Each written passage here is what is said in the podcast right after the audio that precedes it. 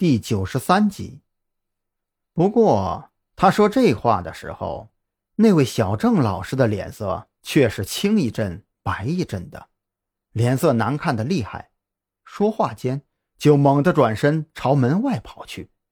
不过他哪里能快得过张扬啊？他才刚跑出去一步，张扬就一个箭步冲过去，拉住了他的胳膊，不顾他的挣扎，反手一拧。就将这位小郑老师给制服了。张扬暗道：“还好还好啊，这些年手艺没有生疏。”与此同时，他也不忘斥责自己的嫌疑人：“又没说你什么，为什么要跑？那个厨房里到底有什么呀？”“我我不知道，不关我的事啊。”哗啦一声，赵军递过来一副手铐，先把他铐起来。那个，呃，赵警官，这里毕竟这么多孩子呢。夏园长有些为难，赵军却一脸理所应当的样子。犯了错就要付出代价，为什么抓坏人这种事情要避讳孩子呢？我认为啊，这是最合理的教育孩子的方式。张扬，你把他铐好以后，就去检查厨房和仓库，这里有我看着。现在还不能排除夏本言这个人的嫌疑，赵军哪怕心里再怎么着急，也必须留在这里。张扬当然明白这个意思，把那位小郑老师反手铐住以后，拖到赵军能直接看到的位置，紧接着就冲向厨房。砰的一声，厨房大门被张扬一脚踹开，一时间，他以为自己看错了，整个人。都愣在了原地，那是什么呀？张扬想回头，可是回头岂不是把蓝雨桐一个人给留在这里了？是的，他看到了蓝雨桐，他胸口上下起伏的状态都证明这个人还活着，只是陷入了昏迷当中。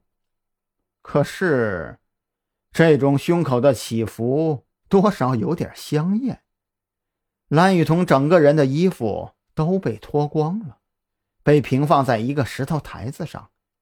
那石台上本来的案板、锅碗瓢盆之类的东西已经被移开，放到了地上。在蓝雨桐的脑袋旁边是一个水池。张扬关上门，走过去一看，一身冷汗顿时就下来了，因为水池里面放着一块磨刀石。一柄菜刀正磨了一半。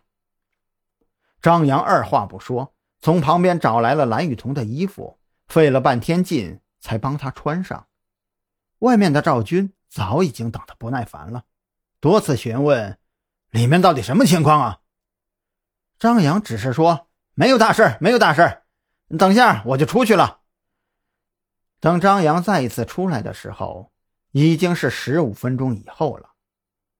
现在救下蓝雨桐才是最重要的，他身上可能留下的线索，那些没有必要现在去在意。里面什么情况？怎么用了这么久啊？赵军再次询问。嗯嗯，没什么。那个呃，赵队，你还是打电话通知增援吧。我现在要马上送他去医院检查一下。放心吧，这里交给我就好。有我在这里啊，这两个人闹不出什么幺蛾子。嗯，警察同志，这这件事跟跟我没关系啊，我根本就不知道里面有一个人啊。我今天都在陪孩子，这女人什么时候进来的？我我我根本我就不知道啊。